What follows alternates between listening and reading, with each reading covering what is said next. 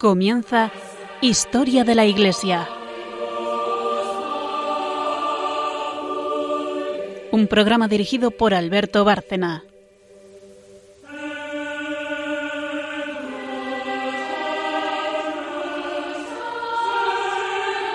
Buenas noches oyentes de Radio María y de este programa Historia de la Iglesia.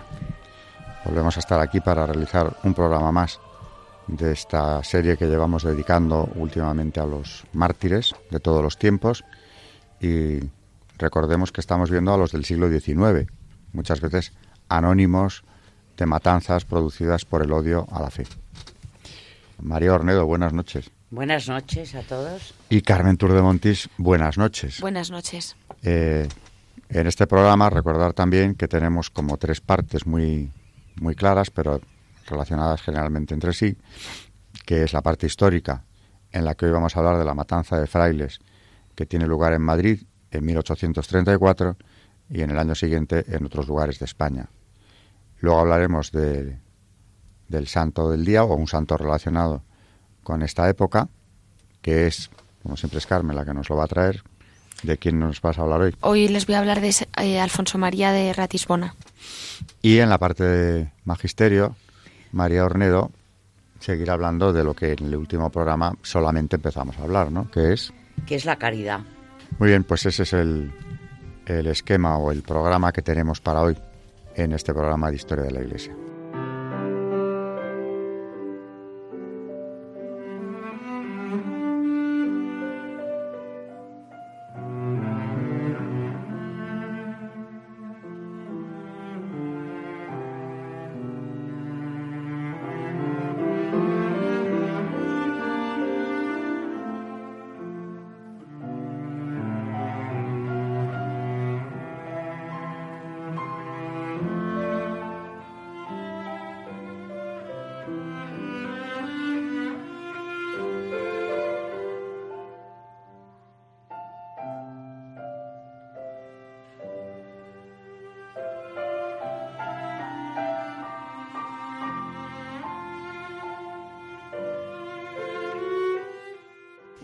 Parte histórica, pues vamos a ver, como decía hace unos minutos, esas matanzas de frailes que sorprendentemente tienen lugar en Madrid en julio de 1834.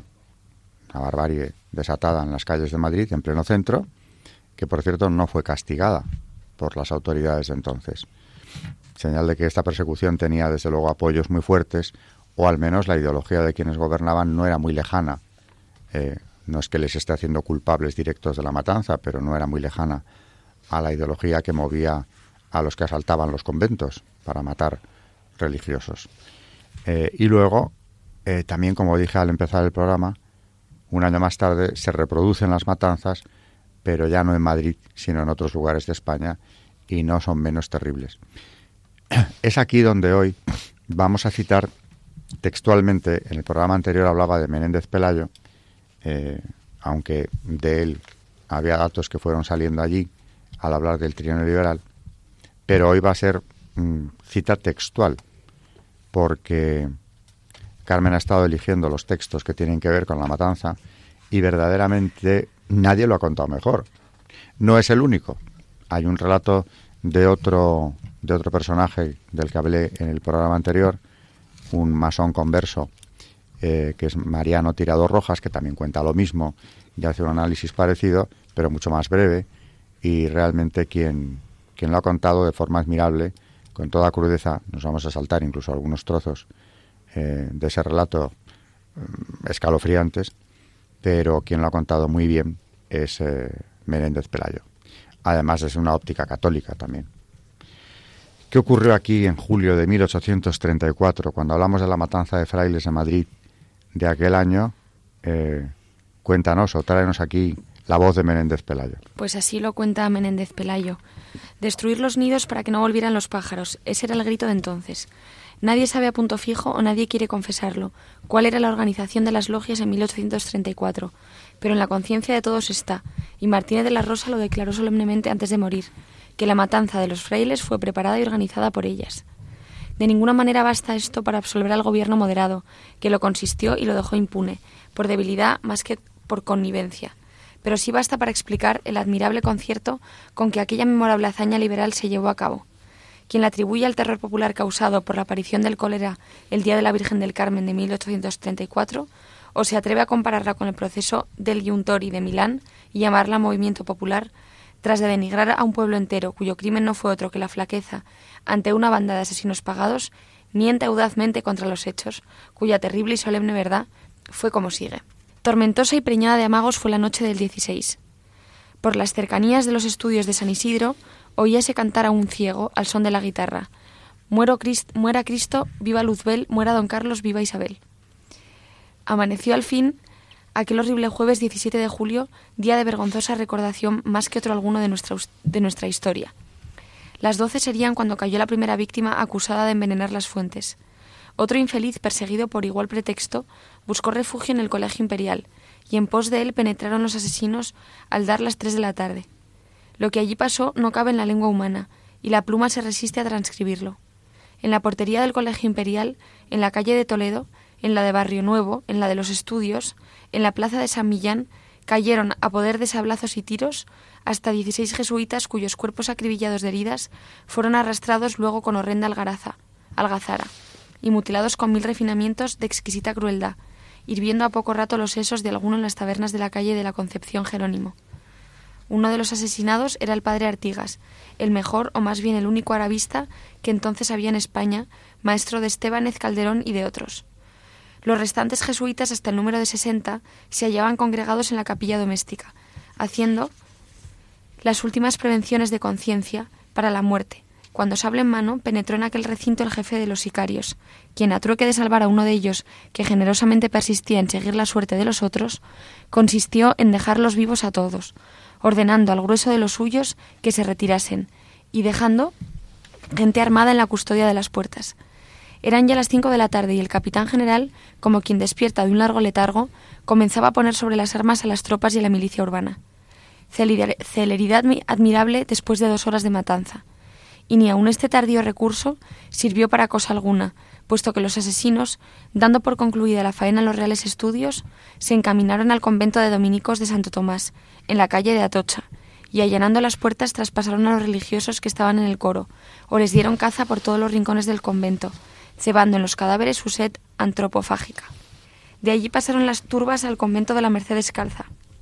Allí rindieron el alma ocho religiosos y un donado, quedando heridos otros seis. Ni siquiera las nieblas de la noche pusieron término a aquella orgía de caníbales. Seis horas habían transcurrido desde la carnicería de San Isidro. Los religiosos de San Francisco el Grande, descansando en las referidas protestas de seguridad que les hicieron los jefes del batallón de la princesa, acuartelado en, en sus claustros, ponían fin a su parca cena e iban a entregarse al reposo de la noche cuando de pronto sonaron gritos y alaridos espantosos. Tocó a rebato la campana de la comunidad, cayeron por tierra las puertas e inundó, e inundó los claustros la desaforada turba, tintas las manos en la reciente sangre de los dominicos, jesuitas y mercedarios. Hasta cincuenta mártires, según el cálculo más probable, dio la, dio la orden de San Francisco en aquel día. Unos perecieron en las mismas sillas del coro, otros fueron cazados como bestias fieras en los tejados. A otros el ábside del presbiterio le sirvió de asilo. Y hubo alguien que con pujante brío se abrió paso entre los malhechores y logró salvar la vida, arrojándose por las tapias o huyendo a campo a través, hasta parar en Alcalá o en Toledo. Los soldados permanecieron inmóviles o ayudaron a los asesinos a buscar y a rematar a los frailes, y a robar los sagrados vasos. Ocho horas de matanza regular y ordenada por un puñado de hombres, casi los mismos en cuatro conventos distintos. ¿Qué hacía entre tanto el capitán general? ¿En qué pensaba el gobierno? A eso de las siete de la tarde se presentó San Martín en el Colegio Imperial. Habló con los jesuitas supervivientes y les increpó en términos descompuestos por lo del envenenamiento de las aguas. En cuanto al gobierno de Martínez de la Rosa, se contentó con hacer ahorcar a un músico del batallón de la princesa que había robado un cáliz en San Francisco el Grande. Con todo el clamoreo de la opinión fue tal que hubo pro fórmula de procesarse San Martín, separado ya de la Capitanía, Capitanía General. Aquí paró todo y huelgan los comentarios cuando los hechos hablan a voces. Bueno, pues eh, lo que nos acaba de describir Carmen es un espectáculo verdaderamente aterrador y eso que se ha saltado algún trozo de los peores del mismo relato, pero que hay que destacar que efectivamente se produjo durante varias horas los mismos grupos, o sea, una cosa perfectamente organizada. no eran las turbas asaltando los conventos, sino que eran grupos, los asaltantes que iban de uno en otro siguiendo un plan y fueron acabando con toda la vida de todos aquellos religiosos que pudieron encontrar durante muchas horas, desde el mediodía hasta las 10 de la noche, que es cuando ya entran en San Francisco el Grande, pues pasan todas esas horas. Y como nos ha contado ya también, el capitán general de Madrid se paseaba a caballo por la ciudad presenciando aquello y lo más que hizo, que sepamos, es amonestar a los jesuitas supervivientes por haber envenenado las aguas, que era precisamente el pretexto que se había utilizado para matarlos. O sea que es increíble el episodio de aquel día de julio terrible de 1834. Pero ahí se ve, evidentemente, un odio preternatural contra la Iglesia porque no era contra una orden en concreto ni contra los poderosos o no, es que era contra todos. Cayeron los franciscanos al final. Eh, Menéndez Pelayo habla de unos 50. Entre esos eh, religiosos asesinados por odio a la fe, había uno en San Francisco el Grande que era el padre Carrera, confesor de Sor Patrocinio, la monja de las llagas que también sufrirá una persecución que no ha terminado después de muerta. Caso del patrocinio se la sigue difamando terriblemente eh, prácticamente hasta la fecha. Bueno, pues era su confesor. Y en la, en la biografía de Sor Patrocinio, la vida admirable que escribe después, muchos años después, eh, su secretaria, Sor María Isabel de Jesús, ni se habla siquiera de la matanza de frailes de Madrid. Siendo así que el confesor de la protagonista de la biografía había muerto asesinado, era uno de los 50 franciscanos asesinados en San Francisco el Grande. Esto no fue un episodio aislado, aunque ya es de una gravedad extrema que el gobierno se lavase las manos y que luego tampoco se castigara más que a ese desdichado músico del batallón de la princesa, que fue la cabeza de Turco, como para probar que sí había habido una reacción contra aquellos desmanes. Es que luego, un año más tarde, se reproducen estas violencias contra, contra el clero eh, en otras ciudades de, España y siempre con esa misma hazaña eh, que vimos en Madrid o que acabamos de ver en Madrid. Porque en 1835... Pues sí, en Murcia fueron asesinados tres frailes y heridos 18 y saqueado el palacio episcopal a los gritos de muera el obispo. El 22 de julio ardieron los conventos de franciscanos y carmelitas descalzos de Reus, con muerte de muchos de sus habitantes. De Zaragoza fue expulsado el arzobispo y cerradas con tiempo todas las casas religiosas. Pero nada llegó a los horrores del pronunciamiento de Barcelona en 25 de julio de 1835 comenzado al salir de la plaza de toros, como es de rigor en nuestras algaradas. Una noche bastó para que ardiesen, sin quedar piedra sobre piedra, los conventos de carmelitas calzados y descalzos, de dominicos, de trinitarios, de agustinos descalzos y de mínimos. Cuanto no pereció al furor de las llamas, fue robado. Los templos profanados y saqueados. Los religiosos pasados a hierro. Sus archivos y bibliotecas aventados o dispersos. Una muchedumbre ebria, descamisada y jamás vista hasta aquel día en tumultos españoles, el populacho ateo y embrutecido que el utilitarismo industrial educa a sus pechos, se ensayaba aquella noche quemando los conventos para quemar en su día las fábricas. Aún hoy se erizan los cabellos de los que presenciaron aquellas escenas en la Rambla y vieron a las eunénides revolucionarias arrancar y picar los ojos de los frailes moribundos y desnudar sus cadáveres y repartirse sus harapos mientras que la tea, el puñal y la segur despejaban el campo para los nuevos ideales.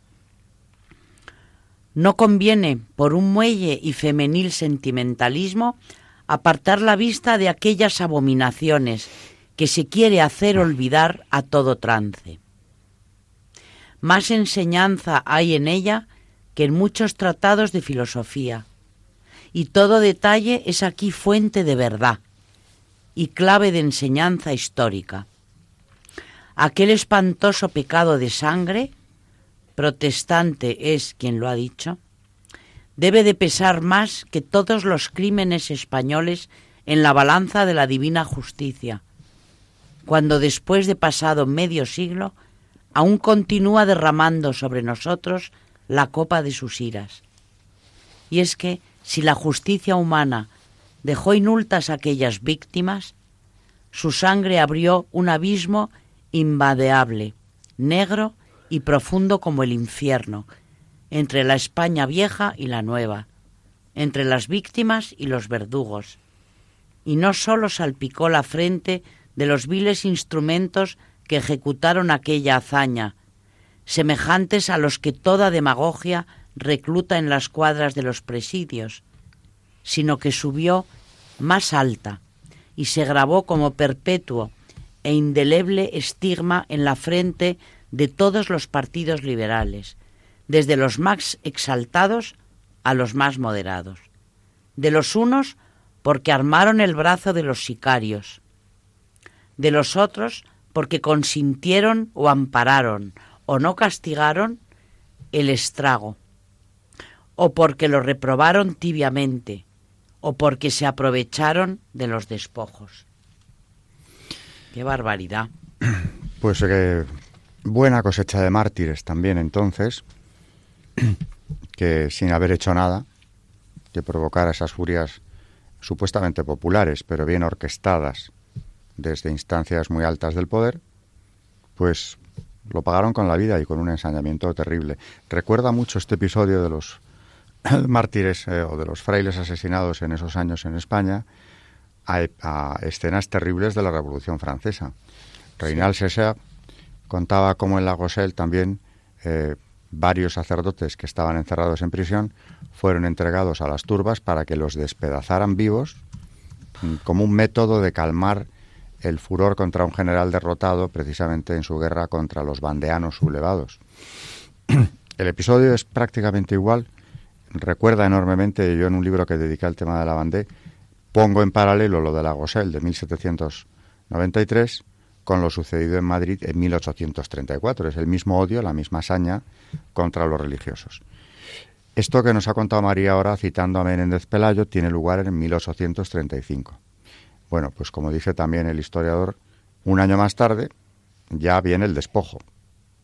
Y es precisamente mm, Álvarez Mendizábal, el, aquel que en el programa anterior comenté que había redactado el manifiesto del golpe de Estado de Cabezas de San Juan, las Cabezas de San Juan, quien, ya ministro, pone en marcha los decretos desamortizadores, que es la incautación de los bienes eclesiásticos, siguiendo nuevamente el modelo de la Revolución Francesa. Eh, por Real Decreto de 19 de febrero de 1836 se empieza con la desamortización de todo el clero regular, es decir, los bienes del clero regular, que viene acompañado poco después por otro decreto durísimo de exclaustración de las órdenes de 8 de marzo de 1836. Una vez que les han quitado sus, todas sus propiedades, viene la expulsión de lo que eran sus casas, y quedan en la calle nada menos que 24.000 frailes en España que vagan por los caminos buscando algún asilo o eh, algún medio de vida que se tienen que buscar porque han quedado literalmente en la calle y de golpe, además. Y este proceso se cierra también en, muy, muy, en, un plazo muy breve con otro decreto, el tercero ya, de 29 de julio del 37, que este ya va dirigido contra los obispos y el clero secular. No era solamente la codicia de los gobernantes que se hacían con todas esas propiedades, sino también un método, como ya había pasado en la Francia revolucionaria, de desactivar a la Iglesia, porque su labor, sus funciones en la educación y en, la, en la asistencia social, sin tener ingresos ni edificios donde llevarlos a cabo, era imposible seguirlas realizando. Y por tanto esas funciones que, que naturalmente eran una ocasión de apostolado religioso han desaparecido y con ello se extirpa la influencia que pudieran tener en la sociedad que hasta entonces había sido grande, precisamente a través, muchas veces, del ejercicio de la caridad. Bueno, eh, Menéndez Pelayo no exagera absolutamente nada cuando cuenta estos desmanes que hoy nos ha dado tiempo de repasar aquí en unos minutos. Si profundizamos en el tema, eh, la cuestión ya es mucho más eh, terrible. Pero mártires, mártires quería yo recuperar de ese siglo XIX que han pasado, en la mayor parte de los casos, al total anonimato. Vamos a hacer una primera pausa y Carmen nos va a traer eh, a este santo relacionado con la santa del programa anterior, con Catalina Labouré, ya veremos por qué, por qué vía.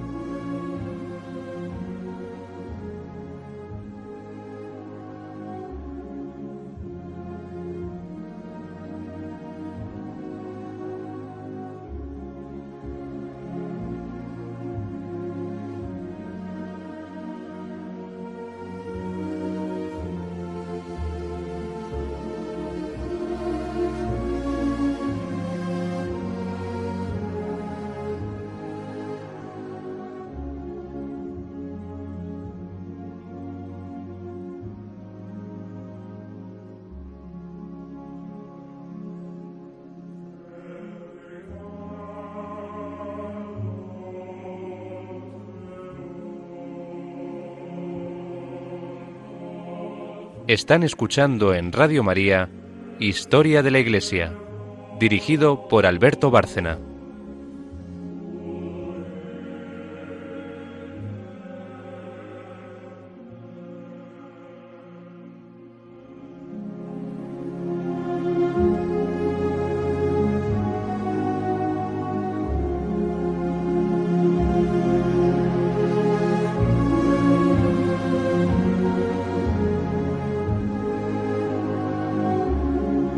Santos en la historia de la Iglesia.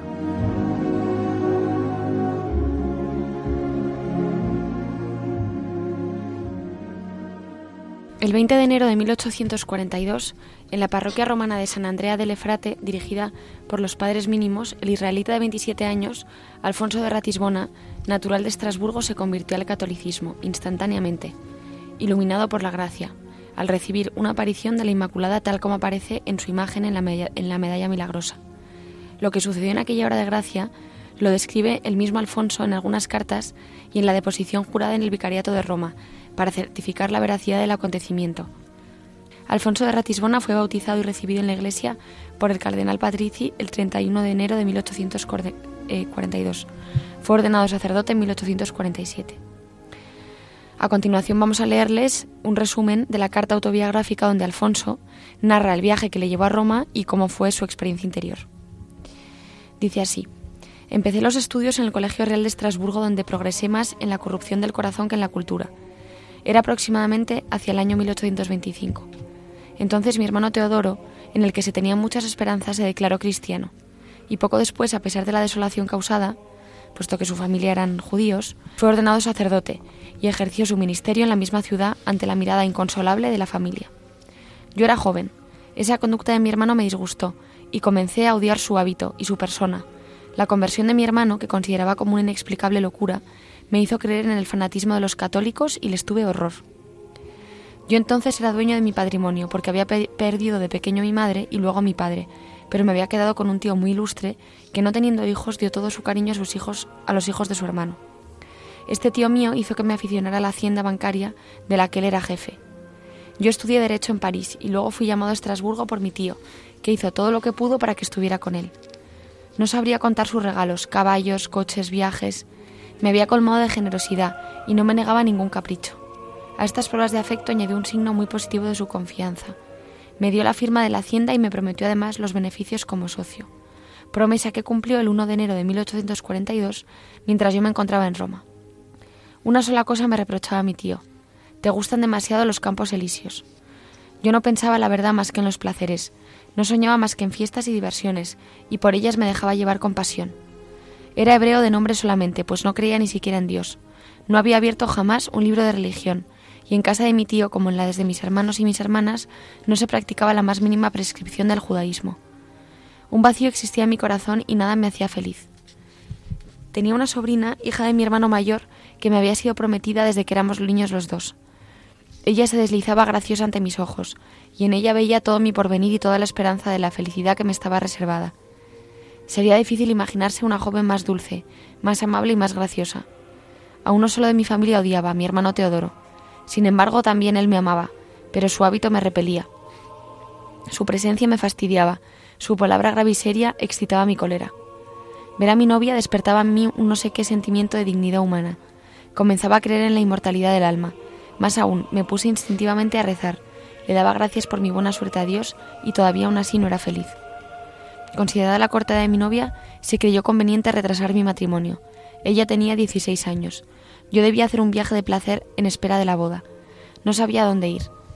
Mi hermana, que estaba en París, me quería con ella. Un amigo muy querido me invitaba a España. Por fin me gustó la idea de ir a Nápoles y pasar el invierno en Malta para tonificar mi delicada salud. Permanecí un mes en Nápoles visitando y anotando todo. Sobre todo escribí contra la religión y los sacerdotes, que en aquella ciudad me parecían fuera de su sitio. Oh, cuántas blasfemias en mi diario. Si hablo de ellas es para dar a conocer la perfidia de mi alma. Escribí a Estrasburgo que en el Vesubio había bebido el licor Lágrima Cristia salud del reverendo Ratisbona, y que esas lágrimas me gustaban. Educado entre jóvenes cristianos indiferentes, yo no había sentido hasta entonces ni simpatía ni antipatía por el cristianismo. No tenía ningún deseo de ir a Roma. Mi novia deseaba que yo fuese directamente a Malta y me envió una prescripción de de mi médico que me recomendaba pasar allí el invierno, prohibiéndome en absoluto ir a Roma por la malaria que allí reinaba. ¿Cómo llegué a Roma? No puedo decirlo, no puedo explicarlo. Creo que me equivoqué, pues en lugar de dirigirme a la sala de salidas para Palermo, donde quería ir, me encontré en las oficinas de diligencias para Roma. Dejé Nápoles el 5 de enero y llegué a Roma el 6, día de los Reyes Magos. Dije que estaría de vuelta el 20 de enero para ir a Malta.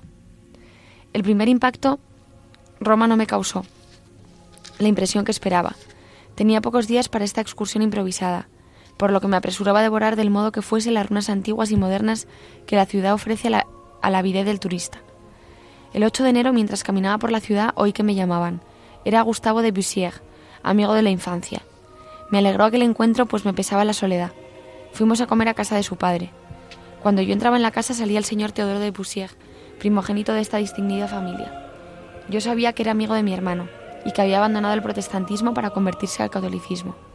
Esto era suficiente para inspirarme una profunda antipatía, pero habiéndose revelado por sus viajes a Oriente y Sicilia, me pareció conveniente antes de viajar yo pedirle alguna sugerencia.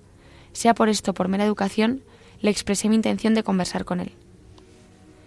Continuaba recorriendo Roma todo el día excepto dos horas por la mañana que pasaba con Gustavo. Intentó persuadirme junto con otros dos amigos para que pasara el carnaval en Roma, pero su insistencia fue inútil. Tenía que hacer las visitas de despedida y la del barón de Bussier la recordaba siempre como un maldito deber que me había impuesto. El señor Teodoro de Bussier me hablaba de las grandezas del catolicismo, y yo respondía con ironía y con las acusaciones que había leído o escuchado con frecuencia. De todas formas, me dijo el señor, ya que usted detesta la superstición y profesa doctrinas muy liberales, y ya que tiene un espíritu valiente y muy ilustrado, ¿tendría el valor de someterse a una prueba inocente? ¿Qué prueba? Sería llevar consigo un objeto que le quiero regalar, él aquí, es una medalla de la Santísima Virgen. Le parecerá ridículo, ¿verdad? Sin embargo, yo doy gran valor a esta medalla. Confieso que la propuesta me sorprendió por su pueril originalidad. No esperaba esta ocurrencia. La primera reacción fue la de reírme, encogiéndome de hombros, y accedí a tomar la medalla como prueba del relato que contaría mi novia. Dicho y hecho. Me puse la medalla al cuello y exploté de la risa. Ja, ja, ja. Ya soy católico, apostólico y romano. Ahora era el demonio que profetizaba por mi boca. Ahora me dijo, es necesario completar la prueba. Se trata de rezar por las mañanas y por las tardes el acordaos. Oración muy breve y muy eficaz, que San Bernardo dirigía a la Virgen María. ¿En qué consiste ese acordaos? exclamé. Dejemos esas tonterías, porque en aquel momento sentí que rebullía toda mi animosidad. Rogué al señor de Bussier que se detuviera allí, y burlándome de él me quejaba de no tener también yo una oración hebrea para darle, pero no me sabía ninguna. Mi interlocutor insistía y decía que rehusando recitar esta breve oración hacía inútil la prueba, y con ello mostraba la obstinación voluntaria de que se acusa a los hebreos. No quise dar mucha importancia a la cosa y le dije, está bien, le prometo recitar esta oración, pues aun no me beneficie creo que tampoco me perjudicará. El señor de Bussier fue a buscarla y me invitó a copiarla. Accedí con la condición que se quede usted con mi copia y yo con la original. Mi intención era enriquecer mis apuntes con un elemento justificativo. Nos separamos y fui al teatro donde me olvidé de la medalla y del acordaos. Al volver a casa encontré una tarjeta del señor de Bussier donde me decía que tenía que restituir los acordados antes de partir. Al día siguiente hice mis maletas y me puse a copiar la oración. Acordaos, oh piadosísima Virgen María, que jamás he oído decir que ninguno de los que han acudido a vuestra protección, implorando vuestra asistencia y reclamando vuestro socorro, haya sido desamparado de vos. Animado con esta confianza, a vos acudo, oh Virgen Madre de las Vírgenes, y aunque gimiendo bajo el peso de mis pecados, me atrevo a compadecer ante vuestra presencia soberana. No desechéis, oh Madre de Dios, mis humildes súplicas, antes bien, inclinad a ellas vuestros oídos y dignaos aceptarlas favorablemente. Había copiado mecánicamente estas palabras casi sin ninguna atención. Era tarde y estaba cansado. Al día siguiente hice sellar mi pasaporte, pero durante el camino repetía sin parar las palabras del acordaos. En qué modo, Dios mío, estas palabras se habían grabado profundamente en mi espíritu. No podía desatenderme de ellas, me venían constantemente a la memoria, las repetía continuamente como ciertas melodías musicales que te persiguen sin quererlo. A las once fui a visitar al señor de Bussier para devolverle su misteriosa oración. Le hablé de mi viaje, y él exclamó de improviso Es raro que usted deje Roma en un momento en el que todos vienen para asistir a las celebraciones de San Pedro. Le respondí que había reservado y pagado el billete. Sin embargo, no sé por qué motivo otra vez decidí prolongar mi estancia en Roma. Accedí a la insistencia de un hombre que apenas conocía y que hubiera rechazado a mis amigos más íntimos. ¿En qué consistía, Dios mío, ese impulso irresistible que me obligaba a hacer lo que no quería? Oh divina providencia. Hice varios paseos con el señor de Bussier. Se hablaba de lo que impresionaba a nuestros ojos, un monumento, una pintura. Se mezclaban temas religiosos que el señor de Bussier introducía con mucha naturalidad. Yo pensé que si algo podía alejar a un hombre de la religión, era la misma insistencia que se ponía en convertirlo. Por mi carácter jovial yo me reía de las cosas más serias y unía a los tiros de mis burlas el, fuego infernal de las blasfemias. Apenado, el señor permanecía tranquilo y tolerante. Una vez llegó a decirme, a pesar de su comportamiento, estoy convencido de que un día será usted cristiano. Hay en usted un fondo de honestidad que me asegura y convence de que un día será iluminado, aunque para ello el Señor tuviera que enviarle un ángel del cielo. En buena hora le respondí porque de otra manera sería bastante difícil. El miércoles 19 encontré otra vez al señor de Bussier, parecía triste y abatido. Yo debía partir el día 22 a Nápoles, pues por segunda vez había reservado el billete. Mientras tanto rumiaba la invocación de San Bernardo constantemente y con rara impaciencia. Pero a medianoche, entre el 19 y el 20 de enero, me desperté sobresaltado. Veía fija delante de mí una gran cruz negra, de tamaño particular y sin el Cristo. Me esforcé por alejar esta imagen, pero no podía evitarlo. A cualquier lado que me volviese siempre la tenía delante. Después de haber pasado la noche, desayuné en el hotel y fui a ver a mi amigo Gustavo el Pietista, que había regresado de caza. Nos separamos a las once. Entré en un café de la Plaza de España para dar un, repaso a los periódicos. Se me acercó Alfredo de Lotzbeck, que era protestante. Hablamos de caza, de placeres, de las fiestas de carnaval. Saliendo del café me encontré con la carroza a Teodoro de Bussier. Se paró y me invitó a subir en ella para un paseo. Paramos unos minutos en la iglesia de San Andrés del Efrate. Me propuso esperar en la carroza, pero yo preferí bajar a visitar la iglesia. Se estaban haciendo los preparativos de un funeral y me informé del nombre del difunto. Bussier me dijo que era un amigo suyo. La iglesia de San Andrés era pequeña, pobre y desierta. Creo que me quedé casi solo. Caminaba mecánicamente, mirando a mi alrededor sin pensar en nada. Solo me acuerdo de un perro negro que retozaba ante mí. Enseguida este perro desapareció, y toda la iglesia también desapareció. Ya no vi nada más o mejor. Oh Dios mío, vi una sola cosa. ¿Cómo podría hablar de ello? La palabra humana no puede explicar lo inefable. Toda descripción, por muy sublime que sea, no sería sino una profanación de la inefable verdad. Estaba allí arrodillado, llorando con el corazón fuera de mí, cuando el señor de Bussier me llamó de nuevo la vida. No podía responder a sus preguntas apresuradas, pero tomé la medalla que había puesto sobre mi pecho y besé con gran afecto la imagen de la Virgen deslumbrante de gracia. Yo no sabía dónde estaba, no sé si era Alfonso u otro. Experimentaba un cambio tan grande que me creía otra persona. Una inmensa alegría llenaba toda mi alma. No podía hablar, no quise revelar nada, sentía dentro de mí algo grandioso y sagrado que me hizo llamar a un sacerdote. Fui hacia él y solo después de habérmelo expresado ordenado, hablé como pude de lo acaecido con el corazón tembloroso. Vi como un velo delante de mí. La iglesia me parecía toda oscura, excepto una capilla, como si toda la luz de la iglesia se hubiera concentrado en ella. Volví los ojos hacia la capilla radiante de tanta luz y vi sobre el altar, a la misma de pie, viva, grande, majestuosa, guapísima y misericordiosa, a la Santísima Virgen María, semejante en el gesto y en la forma a la imagen que se veía en la medalla milagrosa de la Inmaculada. Me hizo señal con la mano para que me arrodillase. Una fuerza irresistible me empujaba hacia ella y parecía decirme, basta ya. No lo dijo, pero yo lo entendí. Ante esa visión caí de rodillas en lugar donde me encontraba. Traté de levantar varias veces los ojos hacia la Santísima Virgen, pero el respeto y el esplendor me lo hacían bajar, aunque sin impedir la evidencia de aquella aparición. Fijándome en sus manos vi la expresión del perdón y la misericordia. En presencia de la Virgen, a pesar de que ella no me decía una palabra, comprendí el horror del estado en que me encontraba, la deformidad del pecado, la belleza de la religión católica. En una palabra, comprendí todo. Yo salí de una tumba, de un abismo de tinieblas, y estaba vivo, perfectamente vivo, y lloraba. Veía en el fondo del abismo las enormes miserias de las que había sido arrancado por una infinita misericordia. Finalmente, fue bautizado como católico y tomó su primera comunión. En 1847 se hizo sacerdote de una religión que previamente había despreciado.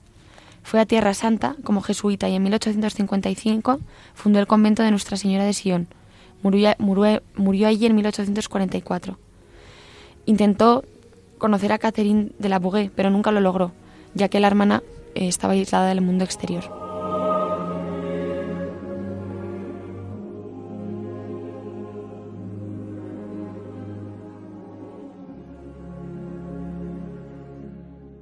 Una historia realmente maravillosa, la de San Alfonso de Ratisbona. Maravillosa.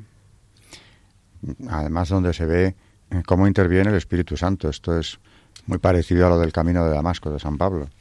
Cómo le sale el encuentro, en este caso es la Virgen, en esa imagen de Nuestra Señora Milagrosa, tal y como se le, como se le apareció a Santa Catarina Labouré. Por eso nos decía Carmen que él la quiso conocer, aunque no pudo, porque ella estaba dedicada en cuerpo y alma nada más que a sus pobres, a sus eh, ancianos también.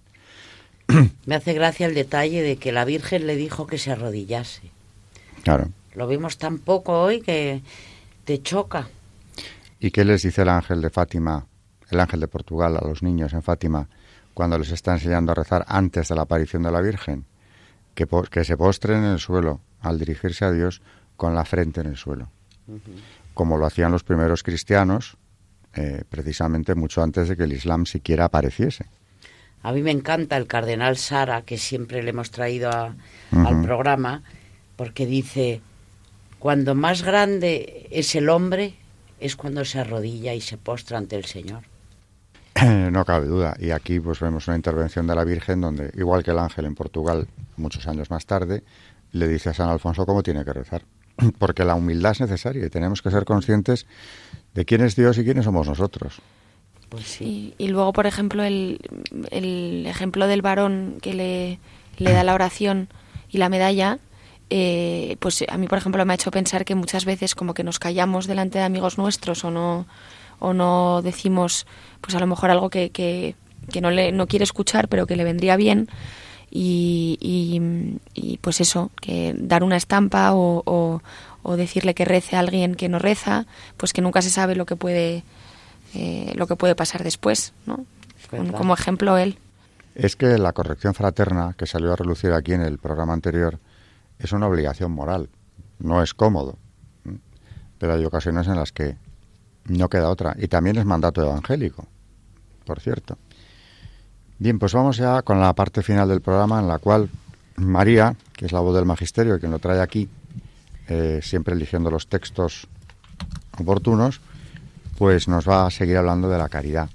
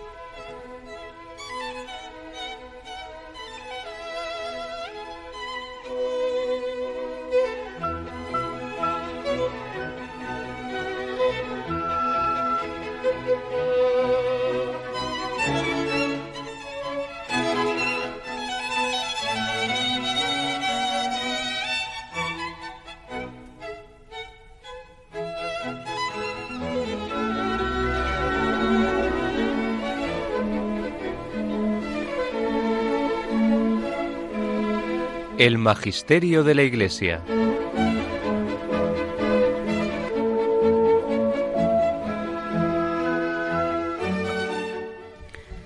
Y además que la caridad como es la más importante de todas las virtudes, mm, sobre todo porque, bueno, es, eh, es el amor y, y engloba todas las virtudes. Yo he traído un texto que es, pertenece a una homilía de Juan Crisóstomo, que creo que os gustará como a mí me gustó cuando lo leí. Dice, ahora bien, si yo te mostrara que existe otro carisma mucho mejor que ese, que lo puedes recibir, pero que si no lo recibes con razón quedarás privado de los otros, ¿qué dirías? Ahora bien, este carisma al que me estoy refiriendo no es exclusivo de uno ni de dos, sino que lo pueden tener todos. Has de saber que quedaríais con la boca abierta y estupefactos si escucharais que podríais tener un carisma mejor que el de resucitar muertos, dar la vista a los ciegos y hacer lo que hicieron los apóstoles. Quizá os pueda parecer algo increíble. Pero, ¿cuál es ese carisma? La caridad. Ahora bien, creedme, porque esa palabra no la he dicho yo, sino Cristo por medio de Pablo. ¿Qué dice? Aspirad a los carismas superiores, y aún os voy a mostrar un camino más excelente. ¿Qué significa más excelente? Lo que dice es esto. Los corintios daban entonces una gran importancia a los carismas, y los que poseían el don de lenguas, que es el carisma más inferior, se enorgullecían frente a los demás. Por eso Pablo dice, ¿queréis todos los carismas? Yo os mostraré el camino de los carismas, no sólo de los importantes, sino el más excelente. Y a continuación afirma, aunque hablara las lenguas de los ángeles, si no tengo caridad, no soy nada. Aunque tuviera fe como para trasladar montañas, si no tengo caridad, no soy nada. ¿Ves el carisma? Por tanto, busca con ahínco este carisma. Esto es mejor que resucitar muertos, es mucho mejor que todos los carismas. Y que este carisma sea así, lo dice Cristo, cuando habla con los apóstoles. Escucha, en esto conocerán todos que sois discípulos míos, si os tenéis amor los unos a los otros. ¿En qué dijo que se demostraría? ¿Acaso en los milagros? ¿Pero en qué? Si os tenéis amor los unos a los otros. Y nuevamente dice al Padre, en esto conocerán todos que tú me has enviado, en que sean uno. Y Cristo mismo dijo a los discípulos, os doy un mandamiento nuevo, que os améis los unos a los otros. Por tanto, esto es más digno y glorioso que resucitar a los muertos y con razón. Ciertamente la resurrección es sólo obra de la gracia de Dios. En cambio, la caridad depende también del esfuerzo humano. Eso es realmente lo característico del cristiano. Esto muestra al discípulo de Cristo, al crucificado, al que no tiene nada común en la tierra. Sin la caridad, ni siquiera el martirio sirve para nada. Y para que aprendas, mira atentamente. El bienaventurado Pablo se fijó en dos virtudes elevadas, o mejor dicho, tres, referidas al conocimiento y a la vida, y afirmó que sin la caridad no valían nada, porque no valen nada, te lo repito, aunque repartiera todos mis bienes, dice el apóstol, si no tengo caridad, no soy nada. En efecto, puede haber alguien que dedique sus bienes en alimentar a los necesitados y hacerlo sin caridad, también nos habla Pablo ampliamente en ese mismo lugar sobre la caridad y allí remitimos a los interesados. A mí me impresiona mucho esto que ha dicho Juan Crisóstomo. Sin la caridad ni siquiera el martirio sirve para nada.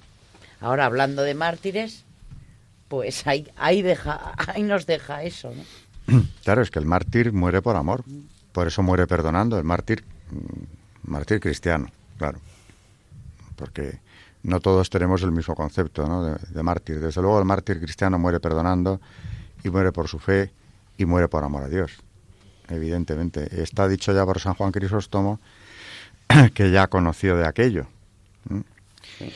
Bueno, pues antes de irnos, no queremos dejar de dar las gracias a oyentes que se han dirigido al programa y, de eso se va a ocupar Carmen, precisamente en estos últimos minutos. Pues sí, primero pedir perdón eh, a nuestros oyentes, que la verdad que es culpa mía, eh, porque, pues porque hemos tenido unos problemas en el email además. Y, bueno, queríamos contestar a los últimos mails que nos han llegado, que es verdad que algunos son de, desde hace algunos meses, pero bueno, eh, intentaremos contestar eh, eh, a, todos los que todos los que hemos leído. Bueno, en primer lugar, todos los oyentes que nos dan las gracias y que nos animan, como por ejemplo José Claudio, que nos anima y nos dice que gracias, le damos las gracias a él por escucharnos. También a Ángel Vicente Valiente, que, también nos, nos, lo agradece. Y luego tenemos eh, también alguna consulta que le quieren hacer a Alberto. Pues, por ejemplo, bueno, no, las consultas me parece que ya las, ya las, ya las contestamos la última vez. Entonces, nada, dar las gracias eh, sobre todo. Eh, ah, bueno, nos da una recomendación Ruiz y Politino, nos dice que le gustaría que, comentásemos algo de la historia reciente del papado. Eh, bueno, eh, pues lo intentaremos en, próximos programas, pero sí es verdad que ya como que terminamos la parte eh, cronológica de la historia y ya llegamos hasta prácticamente Benedicto XVI. Y bueno, también puede encontrar en los podcasts igual alguna información sobre papas más recientes Recuerdo que dedicamos muchísimos programas a Juan Pablo II, por ejemplo, y a muchos papas del siglo XX, así que ahí tenemos los podcasts en, la página web de Radio María. Y nada, dar las gracias a todos eh, los oyentes que nos, que nos animan y, nos mandan unos emails muy cariñosos. Y recordar el email a, nuestros oyentes, que es historia de la iglesia arroba, historia de la iglesia arroba si quieren hacer alguna consulta o decirnos cualquier cosa, aquí estamos. Y nada, muchas gracias a todos y disculpen el retraso. Muy bien, pues eh, se nos ha ido el tiempo. Mm, otra vez se nos ha ido el tiempo. Y verdaderamente nos queda bastante por, por hablar en relación con los mártires y con este siglo XIX lleno de, de acontecimientos y de, historias terribles, pero también otras muy edificantes. Estos dos santos que hemos visto en, los dos programas dedicados a este siglo, desde luego son otros tantos ejemplos de hasta qué punto en los santos encontramos el ejemplo y también la fortaleza, porque vemos que siendo como nosotros, hombres pecadores en su origen, que duda cabe, pues eh, saben elevarse sobre esa condición y, desde los altares donde la Iglesia los pone precisamente como eso, como ejemplo, eh, nos están diciendo cuál es el camino a seguir. También, eh, en ambos casos, tanto en Catarina Labouré como en San Alfonso de Ratisbona, vemos cómo hay una intervención directísima de, Dios en sus vidas. En el caso de la primera, pues es la vidente de la Virgen, en, la Ridibac. Y en el caso de San Alfonso de Ratisbona es esa misma imagen de, María quien se le aparece en Roma cambiando su vida de una forma definitiva. Así que también este siglo XIX, que duda cabe, está lleno de mensajes esperanzadores, de testimonios de personas que ven cómo la fuerza del Espíritu Santo actúa en sus vidas de forma muy directa y por lo tanto eh, es verdad que ahora porque estamos hablando de mártires, ¿no? Pero en este siglo, después del vendaval revolucionario, aparecen en la propia Francia órdenes religiosas, hay una pujanza del catolicismo francés enorme y en general, aunque hay lucha, porque ya la hay, entre esas dos Europas, la, una que quiere acabar con la religión, con el cristianismo decididamente y con el católico de manera especial, pero también hay una vitalidad de ese catolicismo donde se ve que el Espíritu Santo no abandona los suyos y que eh, el apostolado sigue siendo muy fuerte en el 19.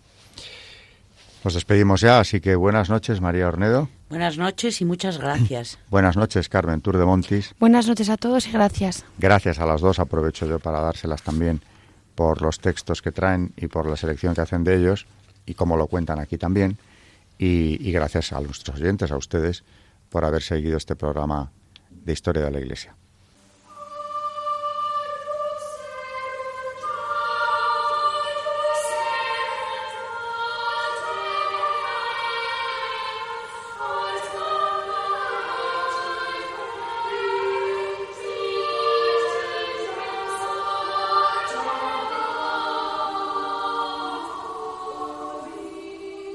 Han escuchado Historia de la Iglesia, un espacio dirigido por Alberto Bárcena.